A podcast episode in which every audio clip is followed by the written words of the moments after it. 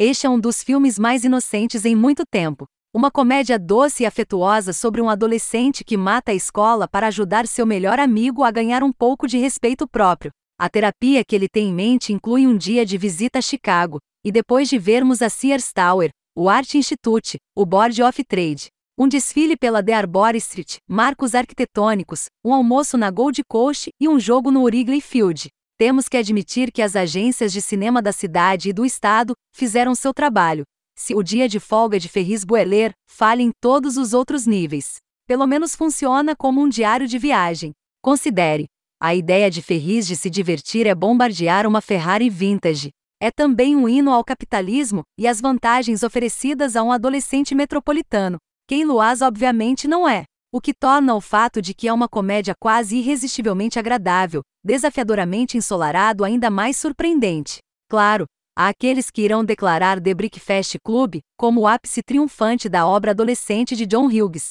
Embora o filme de detenção certamente tenha falado ao seu público espinhento com a familiaridade misteriosa e infalível que Hughes adquiriu em sua estreia na direção.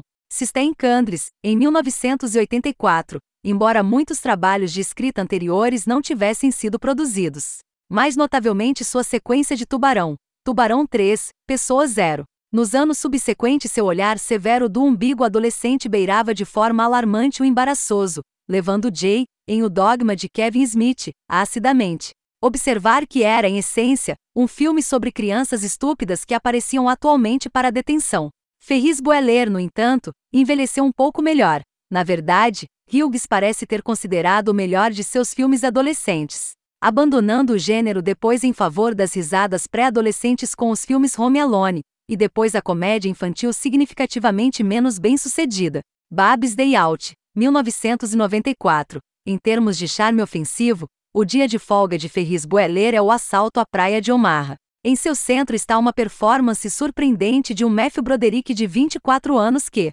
com War Games e Ladiave não estava apenas se estabelecendo rapidamente como o adolescente Pen Up do Jur, mas como um ator talentoso e atraente que prometeu, com razão fora, uma vida útil bem além dos 15 minutos padrão da notoriedade adolescente. É impossível conceber Ferris sendo interpretado por outra pessoa, na verdade.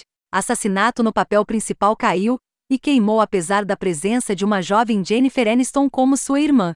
Mas se o desempenho de Broderick é uma joia, às vezes pode prejudicar o brilho do suporte. Alan Hook, como melhor amigo neurótico Cameron é um destaque. Os dois já haviam trabalhado juntos extensivamente no palco de Nova York. Jeffrey Jones estabeleceu um personagem que definiu sua carreira, para seu desgosto, com o enlouquecido diretor do ensino médio Ed Rooney. Quando Ferris Bueller olhar para trás e ver os destroços em que sua vida se tornou, ele se lembrará do nome Ed Rooney. Enquanto Jennifer Grey ensaia terminalmente a irmã irritada Jean com uma pose rancorosa, a direção de Hughes nunca foi tão segura de que ele descreve o filme como uma carta de amor para Chicago, e de fato, ele usa muitos dos mesmos locais que usou em filmes anteriores. As casas caras no subúrbio de Ferris foram usadas em Ela Está Tendo um Bebê, e a escola secundária é a mesma escola abandonada usada no The Brickfast Club.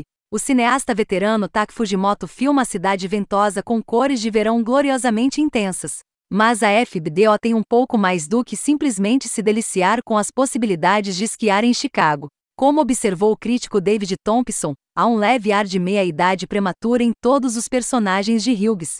Ferris não é exceção. Ele é incrivelmente sábio para o jovem de 17 anos que ele deveria ser. Não menos importante no discurso que ele faz sobre a aproximação do fim da adolescência e sua amizade com Cameron, e sobre a idade adulta assomando no horizonte. É certamente implausível que um estudante do ensino médio tenha esse nível de autoconsciência, mas o apelo de Ferris é sua habilidade sobrenatural, e é um elemento que habilmente ressalta a diversão com uma pungência melancólica.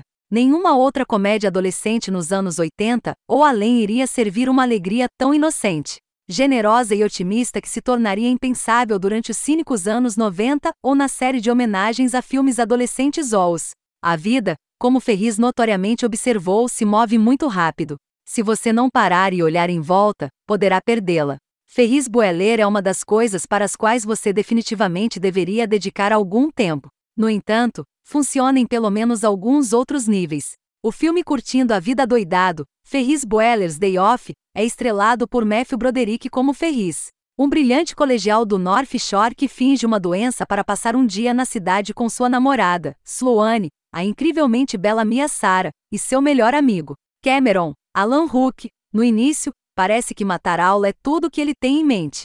Especialmente depois que ele convence Cameron a pegar emprestada a Ferrari vermelha restaurada de seu pai, um carro que o pai ama mais do que o próprio Cameron. O corpo do filme é uma excursão alegre pelo loop, incluindo um desfile de Airman American Day no qual Ferris salta a bordo de um carro alegórico. Pega um microfone e começa a cantar Twist and Shout, enquanto a banda marcial o apoia. Os adolescentes falsificam sua entrada em um restaurante chique para almoçar, passam algum tempo admirando as obras-primas no Art Institute e, em seguida, vão para o Wrigley Field, onde, é claro, eles estão atrasados e têm que ocupar os camarotes bem atrás no canto esquerdo do campo.